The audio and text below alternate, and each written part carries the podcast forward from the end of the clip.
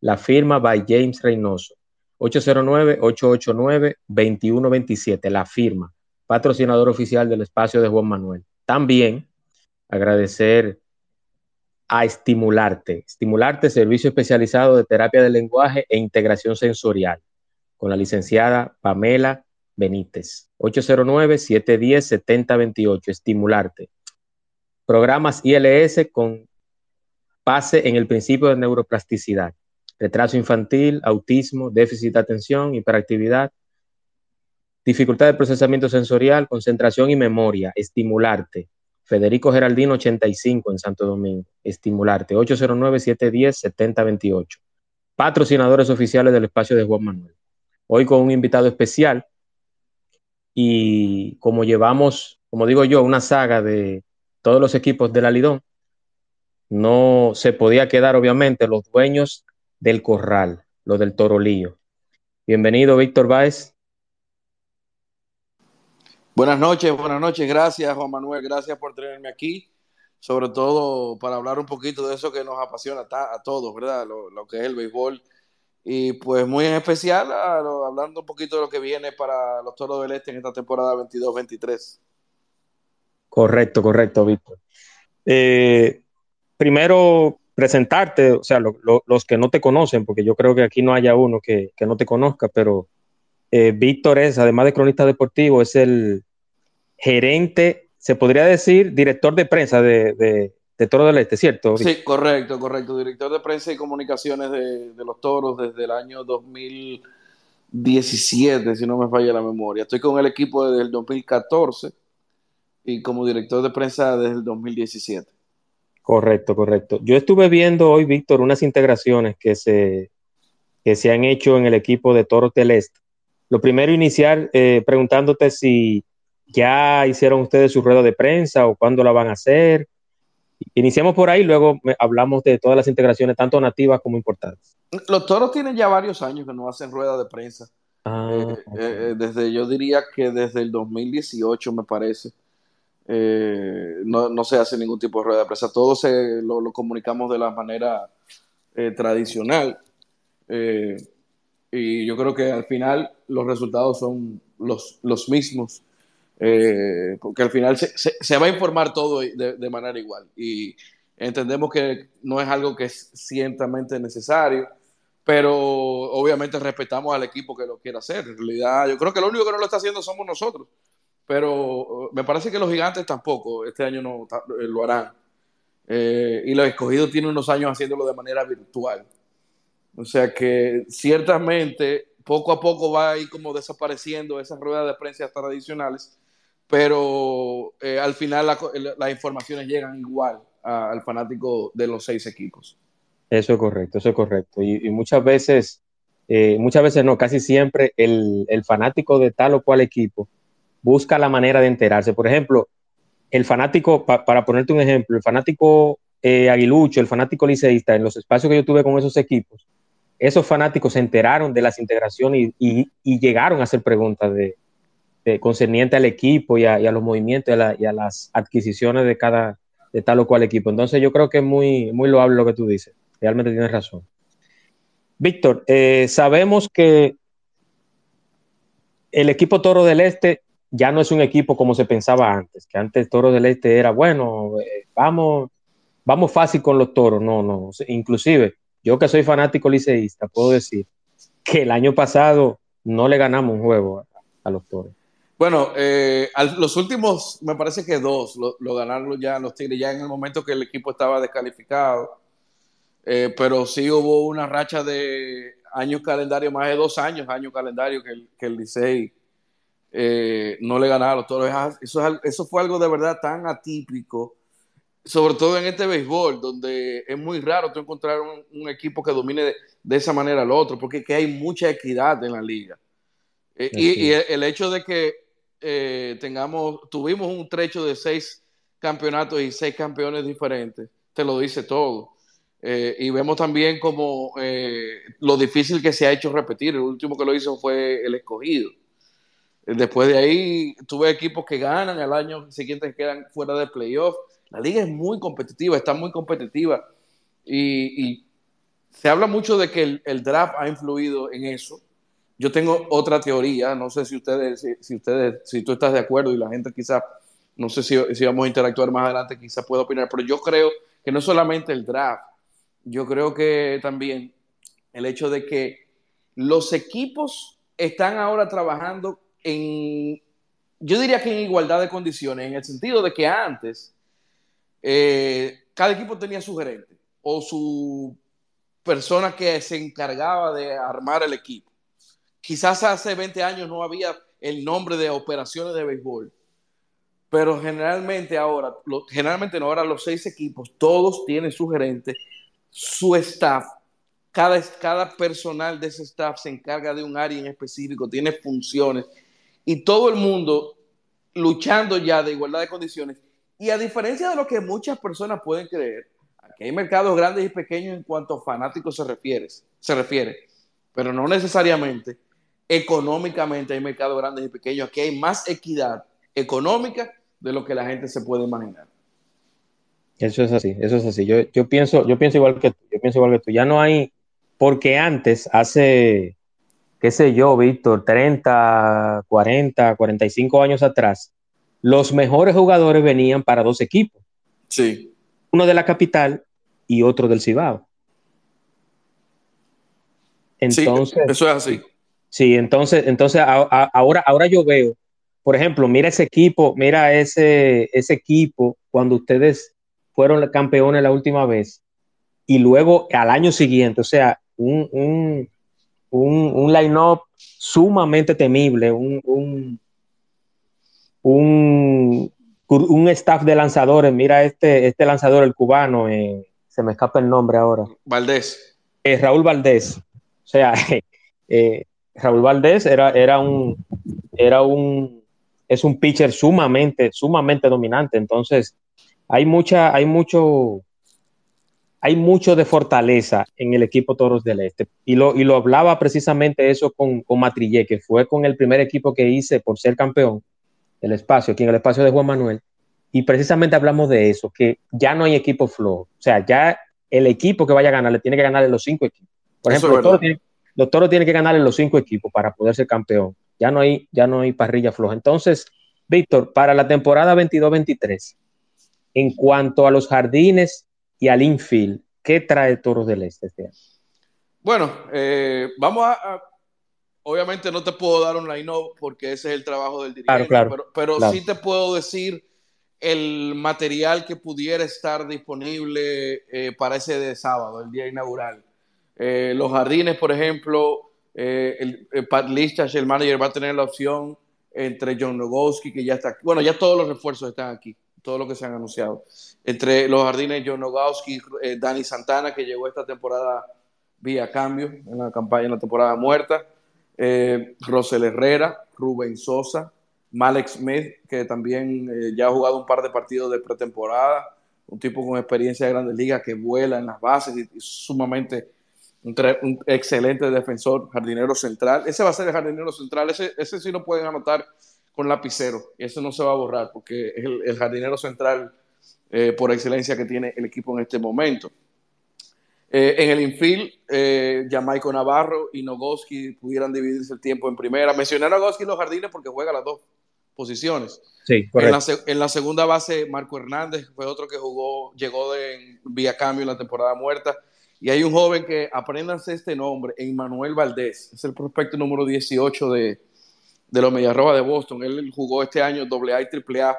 Inició con Houston en, en agosto, en la fecha límite de cambios lo cambiaron a Boston. Pero es un muchacho que quemó la Liga Menor. Dos veces fue jugador del mes, jugador de la semana, creo que me parece un par de veces también.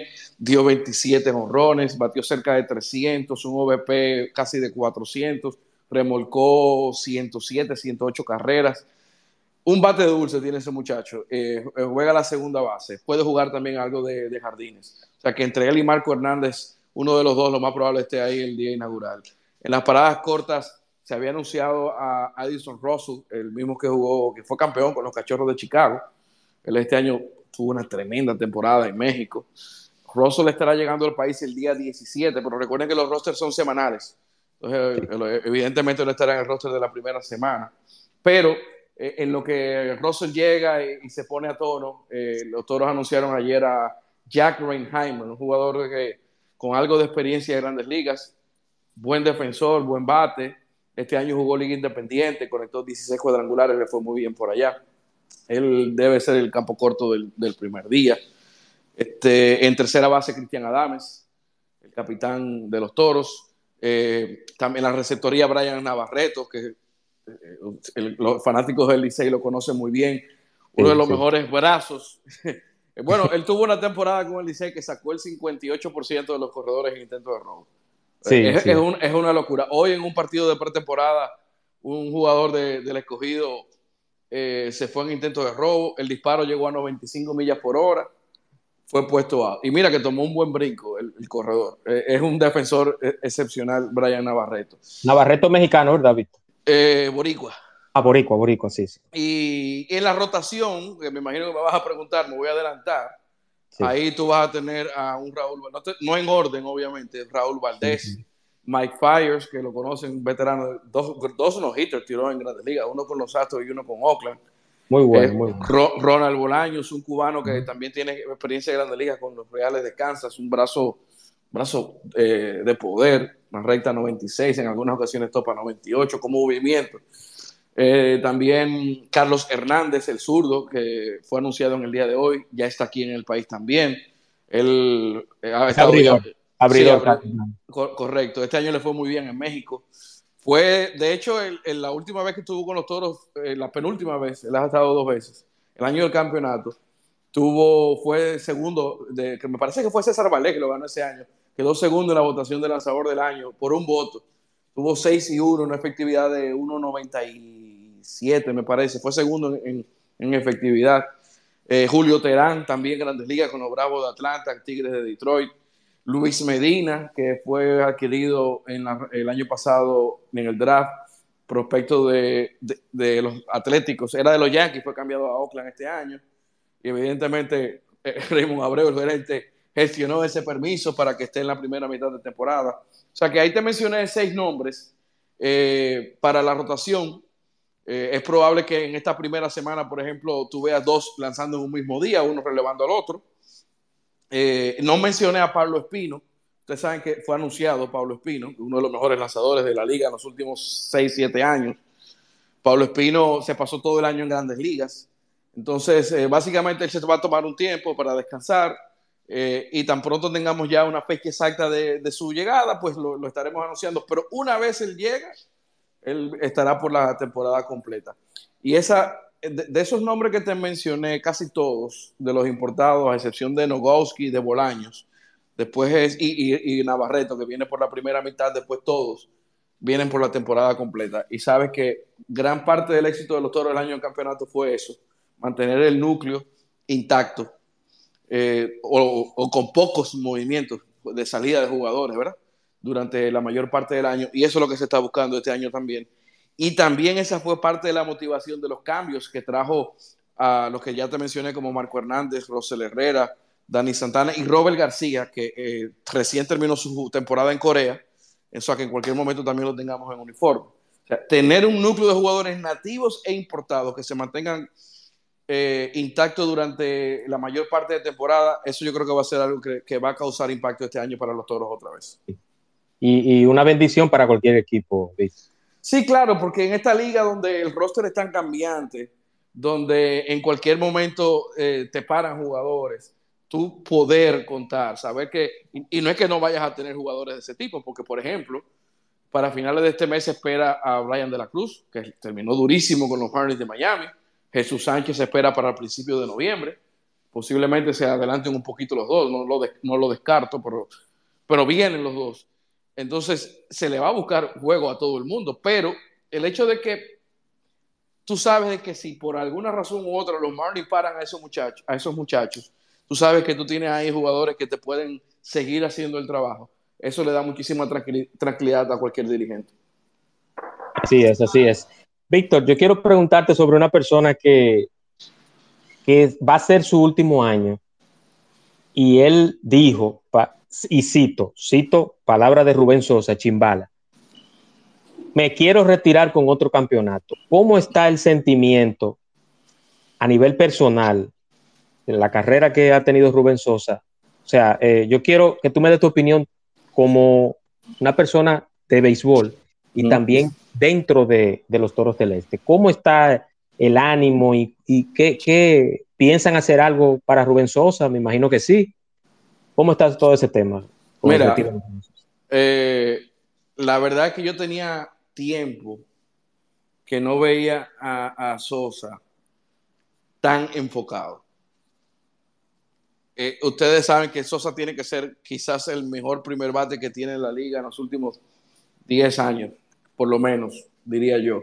Se envasa sí o sí. Sí o sí. no, no, no. Si tú ves el porcentaje de envasarse del año tras año, eh, eso es de 370 para arriba. O sea, es un, es un excelente primer bate y oportuno, porque ha tenido múltiples temporadas de más de 10 remolcadas, que hay, hay sluggers que no te remolcan 10 carreras aquí en una temporada, y él, y él ha tenido múltiples temporadas en dobles dígitos en, empujadas. Él está muy, muy enfocado en, en tratar de dar otro título. Se quiere retirar, ciertamente como lo dijo en, la entrevista que de seguro ya la viste, eh, él se quiere retirar con otro título. Él tiene esa misión. Es una tarea difícil. Hay seis equipos balanceados y redondeados que quieren lo mismo, pero yo creo que Sosa, si siempre da el 100%, él va a poner un extra esta temporada porque ciertamente quiere hacerlo, eh, quiere hacerlo con, un anillo. Y él obviamente, eh, como sabes, él actualmente es coach eh, con los vigilantes de Texas, coach de jardineros y, de corrido de base y demás. Eh, yo no descartaría que lo veamos también ya de una vez termina su carrera haciendo esas funciones aquí en la pelota dominicana. Ojalá que sea con los toros, porque la verdad es que lo está haciendo muy bien. Los reportes que uno ha visto de, su trabajo y, el, la, empatía que ha creado con los jugadores jóvenes, yo creo que Sosa puede. Tiene mucho futuro porque también hay que, hay que decirlo, o sea, Sosa es una persona educada en Estados Unidos y tú sabes que eso es un plus cuando tú tienes un jugador con, con, una, con ese tipo de formación, eso te da un, extra para tú poder trabajar en cualquier organización de grandes ligas. No, y es un jugador también, Víctor, que usted que lo conoce mejor que yo, podrá saber, por lo menos yo que, aunque yo no soy del área de deportes, pero sí mi papá y, y él me lo ha dicho y también Rubén Sosa es un pelotero, como dicen por ahí en buen dominicano, con la sangre liviana. Sí. Rubén Sosa no es una persona conflictiva, es una persona que se deja llevar, una persona que da y recibe consejos. Y yo nunca he visto ningún escándalo con Rubén Sosa, al contrario, eh, yo lo considero hasta un muchacho grande, Rubén Sosa. Sí, yo, eso es una buena forma de describirlo, en el buen sentido de la palabra. Sí, sí. Entonces, eh, yo le deseo los mejores de los deseos. le deseo que tenga, que sueñe con, con, el campeonato, que, logre lo que él desea, lo que él considere y, que, que, siga así, realmente. Yo le, yo le auguro muchos éxitos, porque Rubén Sosa es muy buen pelotero y fuera del terreno también. Víctor, tengo una pregunta de un oyente que está acá en el espacio y me pregunta, ¿cuál entiende Víctor Báez que es la fortaleza de los toros del este para esta temporada 22-23? Yo creo que será el picheo abridor. Yo creo que esa rotación eh, luce muy sólida, brazos que te pueden ir profundo, eh, tirar múltiples entradas, cinco. Ah, de, Raúl yo creo que no hay que hablar, de Raúl Valdés. Yo, yo, creo que la rotación, sobre todo como te dije al principio, la mayor parte de ella eh, con, con, planes de estar la temporada completa, yo creo que ese va a ser el el punto más luminoso que van a tener los toros. Eh, se ha trabajado mucho en la temporada muerta en mejorar la ofensiva, que fue el talón de Aquiles del equipo el año pasado. Creo que vamos a ver una mejoría sustancial este año. Pero yo creo que la rotación será eh, lo principal. Prevención de carreras, defensa y picheo. Esa es una de las cosas más importantes en esta liga. Así es, así es. Y yo espero también que, que en Romana el clima los trate como el año pasado, que el año pasado creo que hubo muy poca o no hubo suspensión de partidos por la inclemencia del tiempo. Entonces, mira, en los últimos cinco años, yo creo que se han suspendido uno o dos juegos eh, en la Romana. Son muy pocos. Muy pocos. Eh, te estoy hablando de memoria, quizás me, me, falte uno por ahí, pero te puedo decir que en los últimos cinco años se cuenta con los dedos de una mano. La, cantidad de partidos que se suspende, porque aquí no llueve tanto. Además tenemos la Torolona que tiene blower, tiene wifi, tiene de todo. Ah, eso sí, eso sí, eso sí. Y, inclusive tiene una pista de patinaje, según supe, viene con una pista de patinaje sobre hielo. De todo. Ahora para, para diciembre. Exactamente. no, yo, eh, déjame ver, yo tenía otra pregunta por acá. Eh, Peterson, eh, Tim Peterson, el relevista derecho, ya hablamos, ya, ya, ya tú lo mencionaste. no, te lo mencioné, hay ah, otro, ah, no te lo había mencionado, sí, él, regresa, este es su quinto año. Hay otro, otro relevista que se anunció, Jeremy Beasley, este, él es Grandes Ligas, este año estuvo Grandes Ligas con los Azulejos, luego fue cambiado a Pittsburgh, ahí estuvo con ellos en AAA es un brazo de poder, tipo ponchador, una recta fuerte. Eh, esos son, son ambos, eh, sobre todo eh, Beasley, creo que van, vamos a ver de los lanzadores que, veremos en los, en los semifinales. Y Peterson, pues no hay, no hay, que hablar de Peterson, ha sido de los importados, tiene que ser uno de los mejores relevistas de los últimos años. su efectividad de por vida aquí en la liga es, sumamente baja. O sea que eh, de él no hay que, hay que, no hay que hablar mucho. Sí. Sabe que yo hice mi tarea acá, eh, Víctor, y, hay dos pitchers en cuanto al relevo y el abridor. El que mencionamos al principio, el Boricua Hernández, es, es tiene unos, unos cambios en las bolas interesantes. Yo creo que se va a hacer un dolor de cabeza para los equipos, pero Peterson, Peterson también tiene, tiene unos cambios interesantes en el picheo. Yo creo que ese va a ser un, un poquito de dolor de cabeza para los equipos también. Yo creo que ustedes vienen, creo que el picheo de ustedes, según veo, según he leído, eh, no sé si me tiene algún dato adicional con eso. Creo que va a ser, y te tengo otra pregunta, eh, un comentario sobre eso, sobre el picheo y el cambio de Dani Santana por Gerardo Perdomo hacia los toros. Mira, eh, ese cambio eh, para nosotros fue muy importante. O sea, ceder a un jugador con tanta proyección como Geraldo Perdomo, que lamentablemente nunca recibió el permiso para jugar eh, invierno. Creo que este año lo van a ver con las Águilas. Ese muchacho necesita jugar. Se pasó el año entero en grandes ligas, pero necesita pulirse, sobre todo a nivel. Defensivamente es una estrella ese muchacho, pero necesita pulir ese bate. Él se pasó el año entero en grandes ligas. Yo creo que él eh, le necesitaba un año más en las menores para ver una producción ofensiva de él, pero yo creo que, los Diamondbacks no estaban esperando nada ofensivo de él, pero sí querían que él se puliera este año. Eh, eh, pero en el caso de Dani Santana, como te dije al principio, el, el, problema del equipo del año pasado, los Toros, fue el bateo situacional. El bateo en general, pero sobre todo el bateo situacional. Eh, el equipo batió por debajo de 200 con corredores en posición anotadora. Y por eso, eh, mucho la, razón de, esos cambios, como el de Robert García y Dani Santana de las Águilas, porque son jugadores que traen carreras. Quizás no sean jugadores que te vayan a batear 3.15, 3.20, pero toman buenos turnos, tienen buen porcentaje de envasarse, pero sobre todo traen carreras. Y el historial de ellos en Estados Unidos y aquí eh, te lo dice. Entonces, creemos que Santana va a ser de mucha ayuda. Es un jugador que tiene mucho que probar, no solamente en la liga, sino también sobre todo para volver a Estados Unidos. Eh, él recientemente tuvo una temporada de casi 30 honrones en Boston, ha jugado también con Texas. Tiene mucho que probar y yo creo que él va a dejar todo en el terreno para demostrar que todavía le queda muchísimo, además de que es un jugador joven. Así es, correctamente, Víctor. Tengo a Yari Martínez eh, para alguna pregunta o comentario. Adelante, Yari, activa tu micrófono y bienvenido. Gracias, mi hermano Juan. Buenas noches para todas las personas que están en la sala, en especial para, para Víctor Báez, buen amigo de, siempre lo, lo escucho en un espacio al mediodía ahí con unos pero, buenos pero Yari, Yari, no se pierde ni un programa de deporte, tampoco lo, lo, el Space, los Space, no, no, hermano, es que, es que yo soy un fiel seguidor de los espacios de Juan, de, de, todos ámbitos, entonces siempre... Excelente. Siempre que puedo estoy presente porque es algo más con otra visión y otra perspectiva, pero tú sabes que nosotros, este el el plato fuerte de nosotros en un sentido. Dos preguntitas, Víctor. La primera, y antes que me pregunte, un comentario, felicitarla al community manager, deja cuenta que la cuenta Twitter de los toros, por mucho, pero por mucho, es la mejor con que cuenta la liga. Así es que me felicitaciones para la gente que, que están involucrados en eso, porque realmente lo están haciendo bastante bien, hermano. Ojalá los demás equipos se, se motiven a hacer un trabajo parecido, pero ese es digno de elogiar y de ponderar.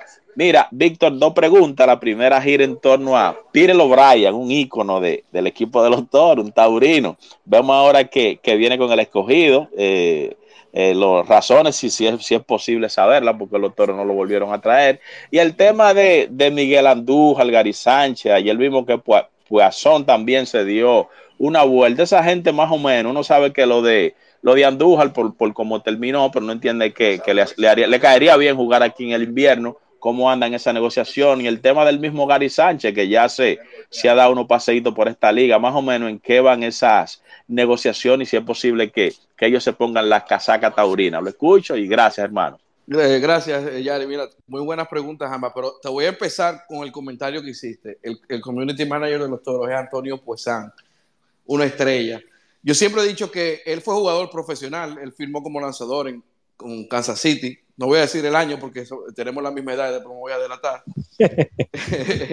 pero, y, fue, trabajó en agencias publicitarias, fue creativo, eh, entre otras cosas, ¿verdad? Pero esa, esa combinación de creatividad, eh, conocedor del béisbol como, como, como, cualquier, como cualquiera, ¿verdad? Eh, eso, eso, es lo que le da a él esa jocosidad y por eso que ese, trabajo queda tan, tan bien. Entonces, respondiendo a tus preguntas, lo de Peter O'Brien, eh, con O'Brien se hizo un acercamiento, eh, no te puedo decir que no, se hizo un acercamiento para ver si él quería volver, pero la realidad es que eh, luego de dos años de rendimiento muy pobre, de hecho el año pasado fue en diciembre cuando O'Brien vino a remolcar su primera carrera, pero aún así se hizo un acercamiento con él porque le fue muy, muy bien en México, me parece que fueron 27 morrones que dio. Eh, pero la realidad es que él tenía unas eh, pretensiones económicas que no, no, iban de la mano con, con, los planes de los toros y encontró lo que le andaba buscando en, en el escogido. Eh, yo creo que básicamente es un asunto de oferta y demanda y él encontró lo que buscaba por allá. y en cuanto a los nombres que mencionaste de vestir el uniforme este año, ya se ha hablado con todos ellos. Con el que menos conversaciones concretas se ha tenido es con Gary Sánchez, pero él tiene interés en algún momento de jugar. Eh, me imagino que si eso sucede será ya un poquito más avanzada la temporada. Sí, más temprano, lo más probable es que tú vayas a ver a Miguel Andújar más temprano que él. Yo diría que noviembre quizás, no me sorprendería que sea antes, pero noviembre yo creo que veremos a Miguel Andújar. Y el otro nombre que él me mencionó, eh, Yari, si me lo recuerdas, o si alguien, no sé si recuerda Juan Manuel, pero fueron tres nombres que él me eh, mencionó. Sí, tres nombres. Yari, eh, tú tienes micrófono. El, novato Poisson. Ah, Poisson, Poisson, Poisson, sí. Poisson. se reportó, me parece que fue ayer lunes, sí, ayer lunes. Eh, y él, obviamente él va a estar cerca del equipo. Yo creo que Poisson todavía es un muchacho muy joven. Es un proyecto a futuro de, de los toros. Eh, pero tú sabes que siempre es bueno que él se mantenga, él y cualquier jugador novato, que se mantenga siempre cerca del equipo, que practique que, con, con, el equipo, que forme parte del equipo satélite eh, y que constantemente, sobre todo tú sabes cuando vienen, eh, aquí no se está usando ya tanto mucho la liga paralela, creo que solamente el Liceo y lo están haciendo, pero lo que sí se hace y creo que se le puede sacar imposible hasta más provecho es el live VP, o sea, picheo en vivo, cuando tú vas a preparar un lanzador en vez de que te tire bullpen, aparte de que te tire bullpen, que te ponga, que, que enfrente bateadores. Y ahí tú tienes a esos muchachos, a los importados que van llegando, eh, y le sirve muchísimo para su preparación y además del conocimiento de estar codeándose con esos veteranos como Jamaico, como el propio Raúl Valdés. Eh, es muy bueno que ese tipo de muchachos se mantenga cerca de los equipos, tanto él como los demás, y en todos los equipos eso es importante que pase. Así es. ¿Contestado, Yari, su pregunta? Dice, dice el que 100%. Sí, sí, hermano, gracias, muchas gracias. Gracias, gracias por el apoyo. Y, agregar algo, eh, Víctor, al community manager del equipo de los toros, a Puesan. es una cuerda, entre comillas, sana, una comilla, una cuerda, una cuerda blanca. Porque ¿qué pasa, qué pasa con, con las cuentas de un equipo profesional? Debe de mantener un perfil, pero como él lo hace jocoso, como él lo hace jocoso, no ofende a nadie, al contrario. Todos los seis equipos reconocen que esa cuenta es como dicen, es como dicen los muchachos en, los barrios, es, es, la para, como dicen. Así mismo es. Entonces, eh, eso hay que reconocerlo y felicito, felicítalo de mi parte. Yo le envié el espacio a Pues pero me imagino que por situaciones X no, no pudo entrar, no va a poder entrar, pero espero que lo escuche diferido luego. Víctor, sabemos que hay una, una cuerda que nos dan a nosotros los liceístas de que el equipo de Tigre del Licey no tiene estadio.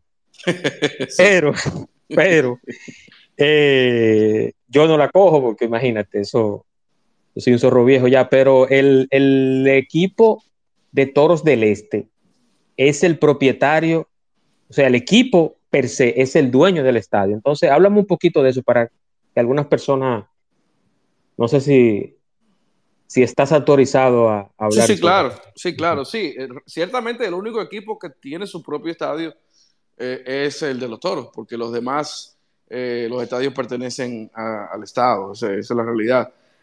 Mira, aquí, de hecho, este año se cambió el, terreno por completo. Tú, cuando, yo no sé si ustedes han tenido la oportunidad de, escuchar el, abriendo el podcast con Bien Araújo y, y Ricardo Rodríguez, que el año pasado cuando yo lo inauguraron, siempre le preguntaban a los jugadores que cuál era el mejor estadio, entre otras cosas, Y todos al unísono hablaron de que era el, terreno de la Romana. Aún así, este año, en abril específicamente, se cambió grama y, toda la, tierra del, del. Se puso el estadio, el terreno está nuevo, nuevo, nuevo, nuevo. Se trabajó con mucho tiempo. Eh, las águilas hicieron lo mismo, lo hicieron, me parece que a partir de mayo. Pero aquí, de hecho, independientemente de eso, eh, el 365 días al año se le da mantenimiento al, terreno, se use o no. Inclusive, algo que quizás no mucha gente sabe, eh, aquí a la Romana, al estadio, dos o tres veces a la semana, no recuerdo si es dos o tres, pero múltiples veces a la semana, vienen tour operadores de Bávaro y Punta Cana a traer turistas, mayormente europeos, que en su vida han visto un estadio de béisbol y le dan un tour por las oficinas, por el clubhouse, por el terreno, se tiran fotos con el torito, eh, corren las bases. Es una experiencia hasta turística eh, el Corral de los Toros. Eh, pero en gran parte es también por, por las condiciones en que se mantiene. Yo tengo una anécdota que, que disfruté muchísimo hace, creo que fue hace dos años. yo no estaba narrando ese juego, y, utilicé uno de los baños del, específicamente del, lado de visitante. Eh, y me topo con un fanático, un norteamericano, se veía que era norteamericano eh, o extranjero, con una gorra de los cachorros. Y le pregunto que si él es de allá. Me dice que sí, que él es cachorro. Y dice, oye, pero los baños de aquí están más limpios que en el, Wrigley Field. Yo, yo no sé si él lo dijo en serio, porque yo no he ido al Wrigley Field, pero a eso de verdad me, me dio muchísima, muchísima satisfacción. Eh, y, el, y el que ha ido sabe en las condiciones que está el estadio ya. No, y yo debo reconocer algo, yo debo reconocer algo, el ambiente, o sea, no, no hay, eh, eh, en los estadios mucha adrenalina, los, fanáticos, pero yo, yo he ido en situaciones, por ejemplo, cerca del round robin, o sea, clasificatorias, y yo no tengo ninguna reseña, nada malo que decir, ni de la fanaticada, ni del acceso, nada. Yo las veces que he ido al, al Estadio de los Toros, que creo que ha sido una o dos veces, pero es gratamente satisfecho he salido. No es porque estoy hablando contigo, Víctor, es la verdad.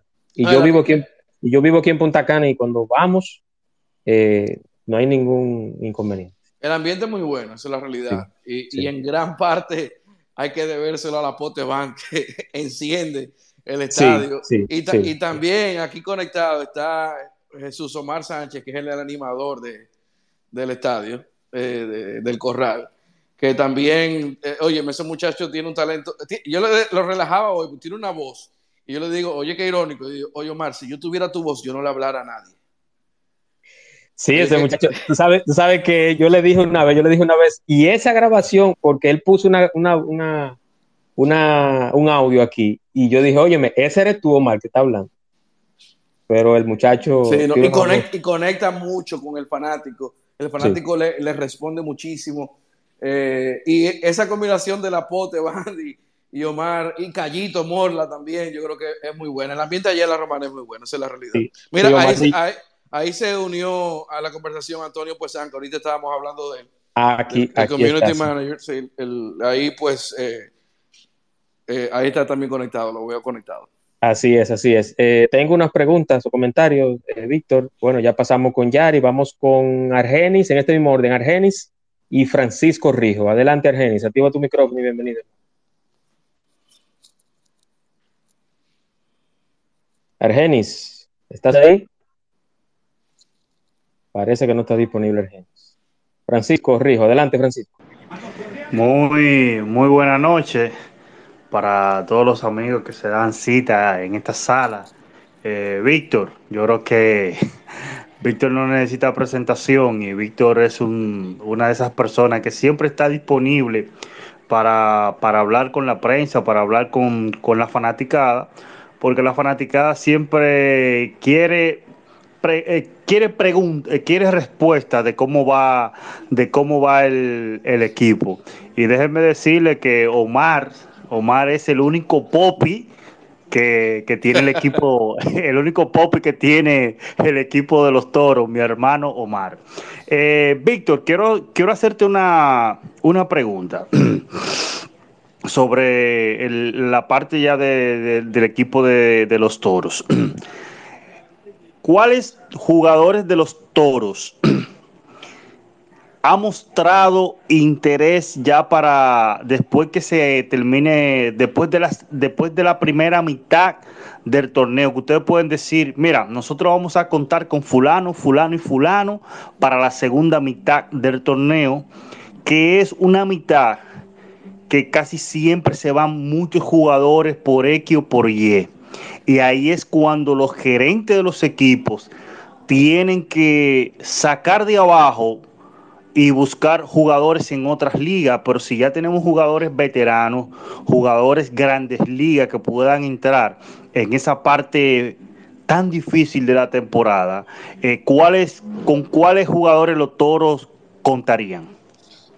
Mira, eh, ahorita mencionamos algunos nombres, entre ellos Jesús Sánchez, que ya él, se va a reportar a principios de noviembre, Brian, de la Cruz, que debe hacerlo a fin de, este mes, eh, si, Dios lo permite.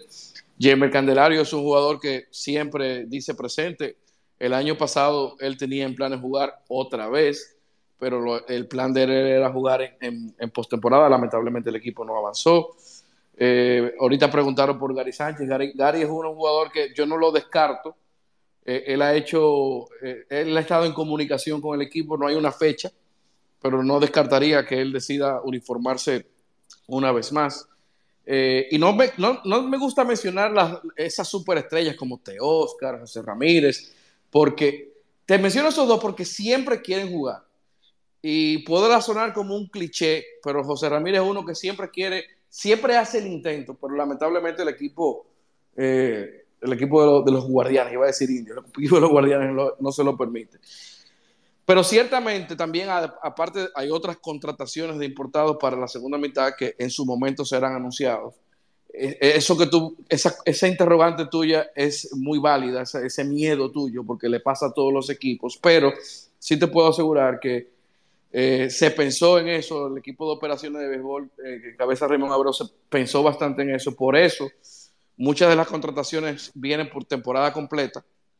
Eh, y también esos jugadores que se adquirieron en temporada muerta, le hace Robert García, Rosel Herrera, Dani Santana y Marco Hernández, son jugadores de temporada completa que si están en salud no deben de marcharse en ningún momento de la temporada. O sea que ciertamente ese miedo e, este año quizás sea eh, menor. Yo lo, yo lo comparo con el, año del, con, con, el año del campeonato y el año anterior a ese, que eran que el equipo mantenía un núcleo durante la mayor parte de la temporada con pocos movimientos de entrada y salida de jugadores de importancia. Bueno, nada, excelente y gracias por, por la respuesta, porque me, me faltó ese, e, esa, esa, e, esa pregunta en el programa. Y a Omar y a los muchachos de Toro Fan, que por favor, que yo hace tiempo ya que dejé de ser fanático, porque ya pasé a la, a la otra parte ya. Muchachones, bendiciones. Gracias. Rijo, eh, ya te, te, dice Omar que está caliente tú. Víctor, eh, me preguntan, vamos a ver, hay una pregunta por acá, déjame ver. Me preguntan, Víctor, por cómo están, cómo se ha visto en las prácticas eh, Moya. Moya en las prácticas. Moya quizás es el bate que mejor se ha visto. Él, yo diría que él y, y Marco Hernández son los bates que mejores se han visto en un juego de pretemporada, la semana pasada, contra las Estrellas, Moya dio un batazo entre Right Center que solamente no se iba aquí en el corral. Había mucha brisa en ese momento. Luego al otro día la sacó en Boca Chica contra, contra las Estrellas. Ese bate se ha visto muy, pero muy bien. Muy bien. Yo creo que Moya este año va a ayudar bastante. Así es, así es. Tengo otra pregunta por acá para luego pasar a Raúl. Vamos a ver. Eh, bueno, es, eres, esa misma, la de Moya. Vamos con Raúl Torres y te manda también saludo Manuel Emilio Carbonel, Fotomán. Ay, Fotomán, ese de los míos. Ese es mi papá, ese es mi yo, papá. Yo, yo, sé, ese fue ese, amigo mío. Sí, sí, Fotomán es una, es una figura conocida en, las líderes del sí. Yo lo quiero más de lo que él me quiere a mí y él me quiere mucho. qué bueno, qué bueno, qué bueno. Vámonos con Raúl Tomás Peguero. Adelante, Raúl. Activa tu micrófono, hermano. Buenas noches a todos los de la sala. Bueno, noticias de emergencia, los Yankees impactan una a una en el tercer inning, ahora mismo un jorrón de Harrison Vale. Miren, eh, Víctor, buenas noches, qué bueno que está ahí. Un saludo al pueblo de la Romana, al pueblo de Celia Cruz, Azúcar, decía el otro el tiempo. Víctor, una preguntita combinada, y yo quiero que tú me des luz en esto. Eh, eh, lo felicito totalmente, el que se encargó de filmar a, a Terán, que hace una buena combinación con Mal Fierro, que Fierro es conocido por aquel de bol que le dio en la cara a Giancarlo tanto en su mejor movimiento en la Liga Nacional y que ganó ganó 15 partidos con Oakland, un equipito, y él ganó 15 y 4. Esperamos que los toros le saquen provecho a ese lanzador. Eh, la pregunta mía combinada es la siguiente. Viendo el punto de vista que Nowinski las Águilas lo despidieron el otro año y viendo la gran temporada que tuvo Peter Ryan, ¿tú crees que fue una buena decisión esa contratación y ir a Peter Ryan? Eh, mira, la realidad es que yo creo que hay ciclos que se agotan. Eh, y, yo creo que el O'Brien en, los toros se agotó. Yo mencionaba hace un momentito, quizás tú no, no estabas conectado, que con O'Brien se hizo un acercamiento. Eh, no fue que simplemente se dejó ir. Eh, pero en realidad que él encontró una mejor oferta eh, con los Leones del Escogido. Eh, pero yo creo que hay ciclos que, que, se, que, se, que, se, vencen en la pelota. Y el O'Brien en la Romana se venció. la realidad es que en el caso de Nogowski, yo creo que esos jugadores en algún, en algún modo parecido, O'Brien evidentemente tiene más poder que Nogowski, pero Nogowski es un jugador que al igual que O'Brien te puede traer carreras. El año pasado él no tuvo la, temporada que se esperaba de él. Él en una parte de la temporada, pues, no creo que, no, voy a decir que, eso fue, que esto es una excusa, pero influyó. En una parte de la temporada él estuvo jugando algo enfermo, no, no, toda no todo el año, pero una parte, y quizás eso pudo haber influido. Eh, el tiempo dirá, el tiempo dirá, yo creo que vamos a ver un mejor O'Brien con el escogido, eso pienso, eh, mejor que el, que el O'Brien del año pasado, me refiero. Eh, creo que va a tener una mejor temporada, pero yo creo que el tiempo dirá. Y por último, eh, entré un poquito tarde a la sala, gracias por atenderme, gracias eh, Juan, Juan Manuel. Y Mateo, no sé si tú hablaste, si tienes la posibilidad de que estuviera ahí con nosotros los toros. Sí, el mismo Mateo ha dicho que quiere jugar, pero evidentemente ya será más avanzado en la temporada. Él jugó todo el año, casi todos los juegos con los Orioles de Baltimore. Es un, eh, viene de liderar la Liga Americana en base robada, o sea que es un tipo que definitivamente, y, no se sorprenda si, si gana el guante de oro, yo creo que va a estar entre los finalistas por lo menos. Eh, pero es un tipo que necesita definitivamente descanso, porque es una temporada muy agotadora para él, sobre todo la forma de su juego. Pero él mismo ha dicho que, que sí, que, que, él, que él va a jugar en algún momento de la temporada. O sea que yo creo que lo vamos a ver en uniforme otra vez. ¿Contestado, Raúl? Perfecto, gracias. Y, y, y, una sala que en realidad está trayendo figuras a lo que nos acercamos, que es el, el, pan nuestro de cada día, esperando esa temporada. Y yo sé que muchos, igual que yo, siempre esperan cosas buenas de ti, eh, Juan Manuel. Y gracias, Víctor, de nuevo. Esperamos que los toros tengan una buena temporada. Gracias, Raúl. Gracias, Raúl, por el apoyo de siempre. Eh, me pregunta, eh, bueno, Deri de la Cruz me preguntó por Jorge Mateo, pero ya respondiste esa, Víctor. Entonces me preguntan por Andy Vázquez, si ya no pertenece a los toros. Andy Vázquez, no. ¿Lo conoces? No lo, no lo recuerdo, Víctor. Hola. Hola. ¿Me escucha, Víctor?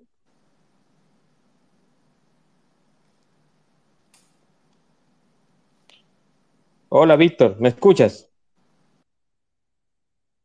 Hola.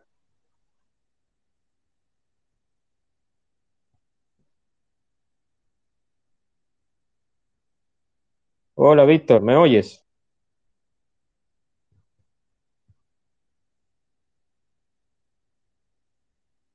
Juan Manuel, tiene que darle el pase al micrófono, él te está pidiendo pasar. No, pero yo lo veo. Ah, parece que tiene problemas con el internet, porque no lo veo, no lo veo ya conectado. No lo veo conectado. Parece que. Vamos a ver. Bueno, Omar me pidió. Omar parece que va a, va, va a reforzar ahí. Adelante, Omar. Saludos, Juan Manuel. Saludos, sí, hermano. Víctor, y saludos a todos. Víctor debe tener problemas con el internet, por eso, pues, eh, a lo mejor salió. Sí, sí. Mientras tanto te voy preguntando a ti. no, no. Vamos a esperar. Puedes, no, puede no, también habilitarle el micrófono a Antonio. Antonio también puede eh, contestarle ah, sí, sí, sí. Y, a, y, a, cualquiera de los fanáticos aquí presentes. Sí. Déjame, déjame enviar el micrófono a ver si, a ver si pues sí. eh, está en disposición. Pero mientras tanto, Omar, yo quiero preguntarte. Eh, ¿Qué trae ¿En la animación estás tú solo este año o estás con más personas? ¿Puede hablar un poquito de lo que viene en esta 22-23, en la temporada? Bueno, lo cierto es que este año la animación en el Corral va a contar con mucha más dinámica en, la parte audiovisual. Tenemos una, todo el que ha ido al Corral uh, ha podido ver que hay una gran pantalla eh, entre LED y Centerfield. Va a haber mucha animación con, con, con, la, con la audiovisual, obviamente acompañado con mi voz eh, la dinámica también de, de, la mascota, los toros, del, eh, el torito, lo pueden seguir en su cuenta, en su cuenta de Instagram, arroba torito del este. Eh, siempre hace unos números increíbles, sale a veces en una, en una, en una moto, sale con unos carteles, eh, sí. sale con, uno, con unos muñecos vestidos del, del, del, equipo visitante y hace una, una dinámica bastante interesante para todo el público eh, también uh, muchos concursos para los fanáticos, eh, posteriormente premiados también para los que ganen esos concursos. Y lo cierto es que como venimos haciendo hace dos, tres años, darle a los fanáticos una experiencia diferente, que obviamente la atracción es ver el partido, pero que cuando vayan a ver el partido, pues también se lleven algo de lo que los toros le ofrecen eh, en cada pausa entre los innings. Eso es correcto, eso es correcto, Mar, porque la, la, animación juega un papel importante también. Así es. Eso, eso está claro. Pero aquí estoy. Víctor, sí, ya... estoy por aquí de nuevo. No, no, tranquilo, tranquilo, que en los programas en vivo pasa eso y más. Yo le envié el micrófono a Antonio Puesán, no sé si él tiene algunas palabras ah, para no, decir si, qué hay de nuevo. Si Antonio va a hablar, yo me voy. Yo también. Bienvenido, Antonio Puesán. Un placer, hermano. Acuérdense que yo estoy aquí en la Romana, le entro a los dos. no estoy en Orlando. Te, te, vas a salvar porque tú eres un chin chin más grande que yo. Sí, sí, claro, claro. saludos, Juan, saludos a todos. Mira, eh, ayudando a Víctor un poco ahí, el fanático que preguntó por Andy Vázquez. Me da mucho, me da mucho. ¿Por quién? Wow, por, por Andy Vázquez. Andy Vázquez fue, fue, dejado libre en el 2016 por los. Él estuvo por Italia, yo creo. O, o... wow. Un poquito más lejos, tal vez. No, eh, eh, la persona que preguntó, eh, bueno, Pero él, eh, él jugó con Colombia ahora. su Él jugó con. Colombia ahora, yo creo, en la Serie del Caribe, ¿verdad? Sí, sí, lo Caribe, recuerdo, sí. Pero que Andy Vázquez ya no pertenece a los toros de 2016, así que en su sistema operativo, por favor, que lo actualice. Yo hice, yo hice la pregunta y me reí también porque realmente no, no, no computaba ese nombre. O sea, ese no era un nombre como un Cristian Adame, un Jorge Mateo. No lo, no lo, no lo reconocía, no, no lo reconocía. Pues, San, ¿qué se siente, qué se siente estar al mando o en la cabeza de la mejor cuenta de un equipo profesional de República Dominicana? ¿Y cuánto insulto o halagos tú, tú recibes de octubre a febrero o a enero, a final de... Voy a- de atrás para adelante. Ah, yo creo y entiendo que los insultos no solamente son ya de tres meses. O sea, eh, lamentablemente o afortunadamente la cuenta se ha mantenido siempre activa desde el 2015, donde gracias a una gran oportunidad que recibimos de parte de Alberto Rodríguez primero, que fue en que me integró a los toros y obviamente estos ocho años que cumplo allá con los toros del este. eh, Igual a mí, Alberto fue que me llevó también allá. Yo, eh, al, igual, al igual que Antonio, mucho que deberle a Alberto. Totalmente. Y Alberto fue quien se atrevió a hablar con los directivos y decirles, esto es un trabajo que hay que hacerlo el año entero. Cuando en la, en la pelota invernal ningún equipo trabajaba el año completo su plataforma de redes sociales y eso es algo que yo tengo que siempre que agradecerle a Alberto que creyó en nosotros, creyó en lo que podíamos hacer y, y no lo hemos defraudado. Eh, los insultos, como te digo, la gente siempre está pendiente, eh, nos quieren ligar en todo, cuando pasa algo en los memes en grandes ligas, cuando pasa algo en la misma serie del Caribe, que donde nosotros tenemos mucha presencia, independientemente si estamos o no. Eh, eh, prepárense que después de la pelota invernal estaremos en el clásico. Eh, y definitivamente que, que yo, me, yo me divierto porque obviamente eh, con estos años que tengo manejando ya muchas plataformas de, de, marketing digital y redes sociales, sobre todo que hay una parte que me divierto bastante, que es en, la, en el área deportiva. Eh, yo he ganado muchos amigos, yo no he ganado enemigos, he ganado muchos amigos. Lo que son, eh, lo que son personas que pasan por tu vida en estos momentos eh, muchas veces son parte de, la, de lo que llama la percepción de, de, la gente que no te conoce a nivel de red y luego que te conoce dice, ah, pero yo, te, yo pensé que tú eras eh, diferente, te conozco y bueno, yo, yo me llevo eso, me llevo mucho, muchas amistades, el béisbol me ha dado muy, muchos amigos desde que inicié mi carrera como exjugador y hasta lo que soy ahora. En, esto es algo que yo valoro mucho. La segunda, digo, la primera pregunta que hiciste, eh, es un gran reto. Eh, yo no la considero la mejor todavía, porque yo soy una persona que yo no me, yo no me trazo, yo no tengo un límite de decir, ya, ya llegué. Yo sí entiendo que la cuenta de los toros estaba en el nivel que necesitaba estar como marca. Eh, entiendo que hay muchas cosas por hacer. Me alegra y me siento muy contento, muy orgulloso de ver cómo otras cuentas, otros países, eh, que trabajan a nivel de béisbol han visto lo que han hecho todos los del este y han querido emular. Yo no digo copiar, yo digo emular. Eh, se han llevado de muchas cosas que hacemos y que hoy son realidades donde ellos incluso han mejorado a nivel estratégico.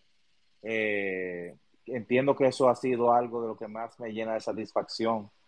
Eh, ver cómo ya los equipos están trabajando.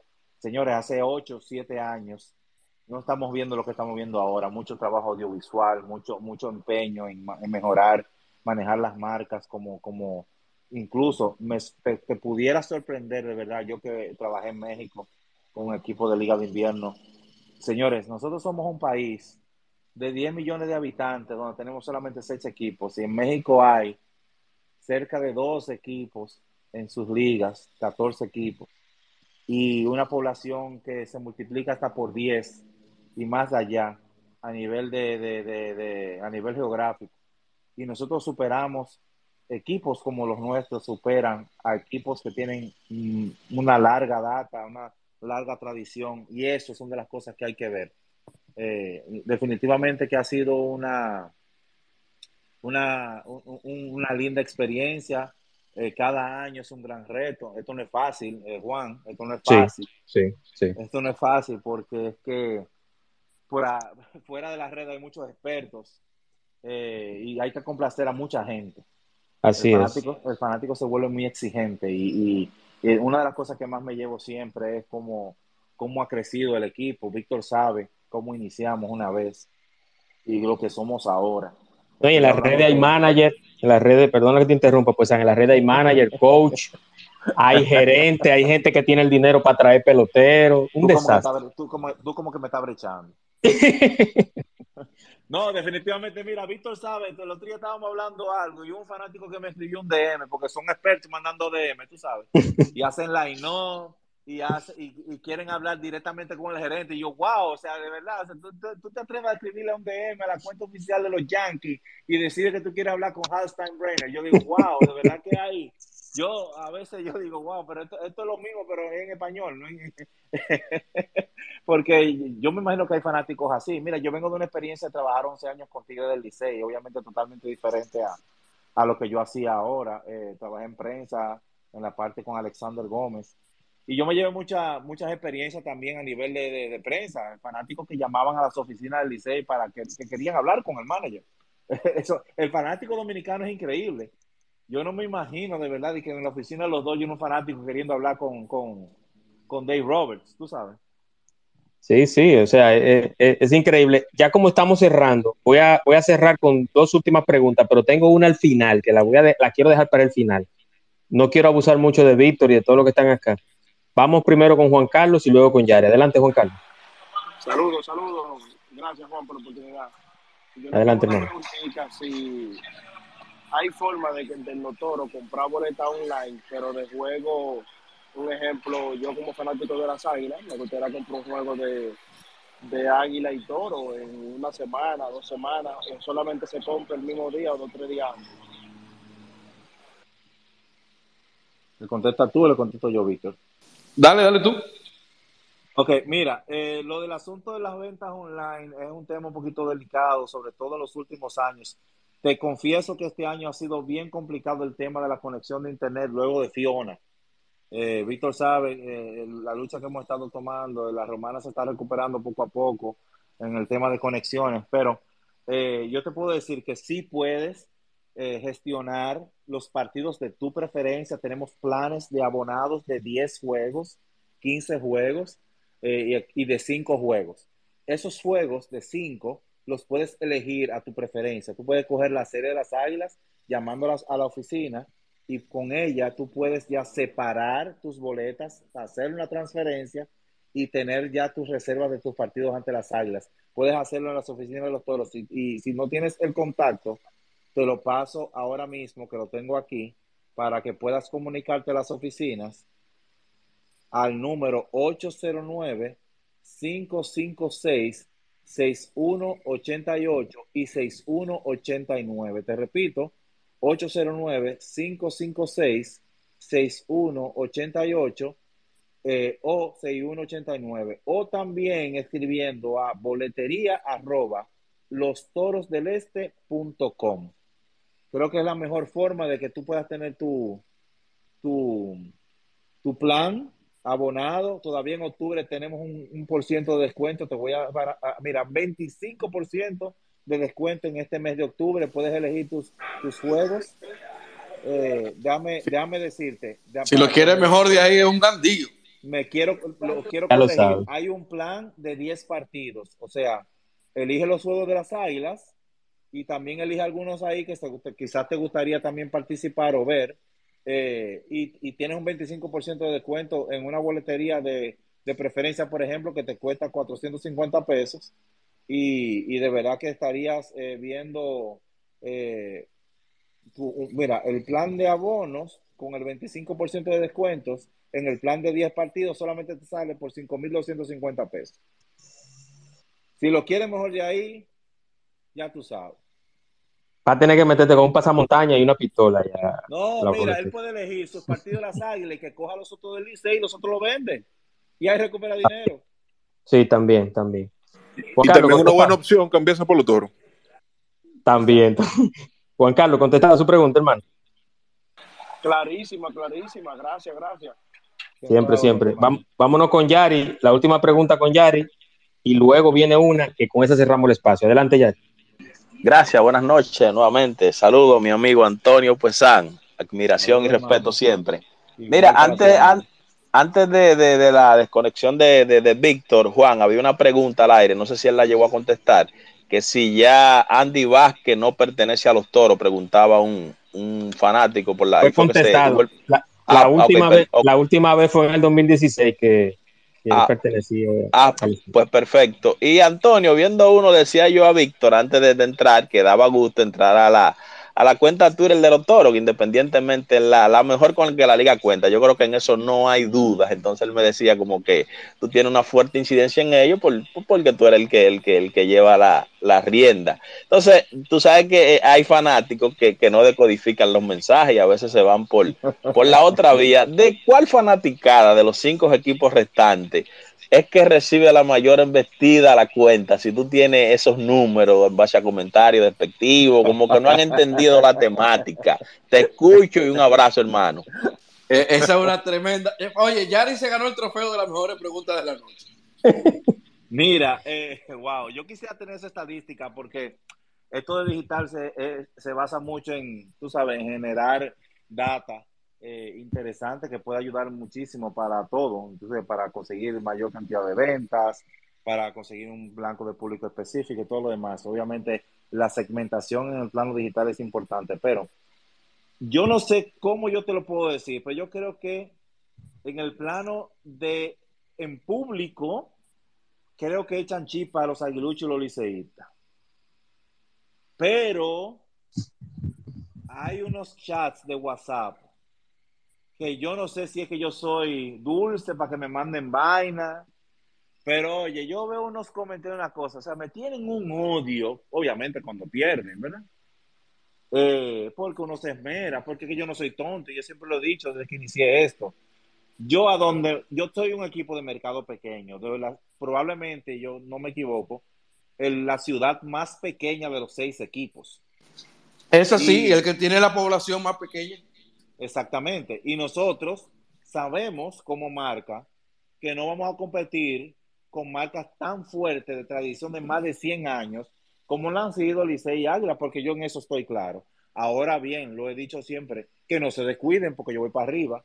Ya yo le pasé al escogido en redes sociales. Si tú quitas Licey y Águila, quien ha estado en el mayor crecimiento está en tercer lugar, son los Toros del Este. Lo único que el escogido me lleva a mí en Twitter. Pero yo lo único que te digo es que, verdad, que la, la, la cantidad de personas que he recibido así, de que, que, odio, bueno, si yo me pongo a leer, mira, en YouTube no hay nadie más plebe que un fanático en YouTube. En Instagram, eso, eso dice quítate. Mucha, muy ma- mucha mala ortografía, por cierto. Pero no importa, yo me lo vacilo todo. Eh, y creo que sí, aguiluchos y liceístas, eh, en cuanto a, ¿cómo se llama? A Omar le gusta esta frase. Parece que tiene un frente patriótico en contra de los toros. una coalición de equipos. Sí, definitivamente. Pero es divertido, como te digo, me divierto Sí. muchísimo porque cuando juego contra las águilas se me unen los liceístas, cuando juego contra el licey se me unen los aguiluchos. Eh, y como le digo, la gente cree que esto es como algo personal, como que uno le tiene una tirria a un equipo. Señores, esto es estrategia. Y yo le digo simplemente, señores, ustedes caen en el gancho cada vez que ustedes me contestan porque eso es lo que yo busco. Eso es lo que yo busco porque hay interacción. Mientras mayor Sí interacción yo logro, más en los ojos de la gente estoy. Y todo el mundo cae. Entonces, cuando yo veo Sí a la gente que coge escuelas de que por redes sociales, yo digo, wow, es verdad que la cogió. Y yo riéndome, riéndome, riéndome, riéndome. Mira, es increíble. Pero, No, y- como te digo, hay gente que lo toma tan a pecho que a veces uno, tú sabes, hay días que Víctor sabe que yo digo, no, yo no voy a poner eso. Porque tú sabes, yo no quiero herir a nadie. Porque a veces, ¿verdad? A, a veces amerita un buen meme y todo lo demás, pero ya no, ya mi hermano, ya yo le doy con todo. Ya, yo- no mercy, como dicen en, Mercy. en Co- en Cobra Kai. Yo, yo quiero felicitar a Víctor, felicitar a Puesan, a Omar, a todos los que están involucrados en el equipo Toros del Este por este pequeño espacio conmigo. Yo lo he hecho, lo estoy haciendo con todos los equipos. Eh, evidentemente creo que hay uno que se va a quedar, que no, no ha confirmado, pero eh, mañana tenemos uno con el escogido, con Jalen Pimentel. Y agradecerte, Víctor, y agradecer a Puesan y a Omar por, por este momentito que sacaron para mí. Siempre la orden, de verdad que lo disfruté muchísimo. Gracias, gracias. Y recordarles que este espacio llegó gracias a la firma by James Reynoso y a Estimularte, patrocinadores oficiales del espacio de Juan Manuel en Twitter Spaces. Gracias. Víctor, del cheque, que te va a dar Juan, ¿lo va a repartir? Sí, se, hay que compartirlo. se, se está cortando, pues. ah, se. Oh, la puerta, las dijo- puertas del corral siempre van a estar abiertas para ustedes, así que cuando vayan para el corral avisen y ojalá su Sí, sí. Sí, sí, yo voy, yo voy a contactarte. Eh, Omar, tú y yo nos seguimos. Eh, te voy a dar mi número para que me, di- me, me, me confirme el asunto de la boleta. Pero tú, tú ves, Juan Manuel, que si- lo que yo te digo, si yo tuviera esa voz, no le hablara a nadie. No, pero eh, es una voz, es una voz como para un programa de, de 9 a 12 de la noche en, en radio comercial. De amar. Wow, wow, esa, wow. esa voz del vaivén de las 12 en Telecable Nacional. Ya lo sabe. Señores, muchísimas gracias y le deseo toda la suerte a- al equipo Toro del Este. Pues San, un abrazo, hermano. Gracias, Eh, amigo. Sigue, sigue adelante. Víctor también, eh, grato conocerte y Omar. Tiene mucho meme este año. Sí, yo sé que sí, yo sé que sí, yo sé que Y mucho toro lío. sí. Un, un Un abrazo, abrazo. al viejo. Sí, sí, claro que sí, le diré. Un abrazo. Cuídense mucho. Buenas noches. Igual.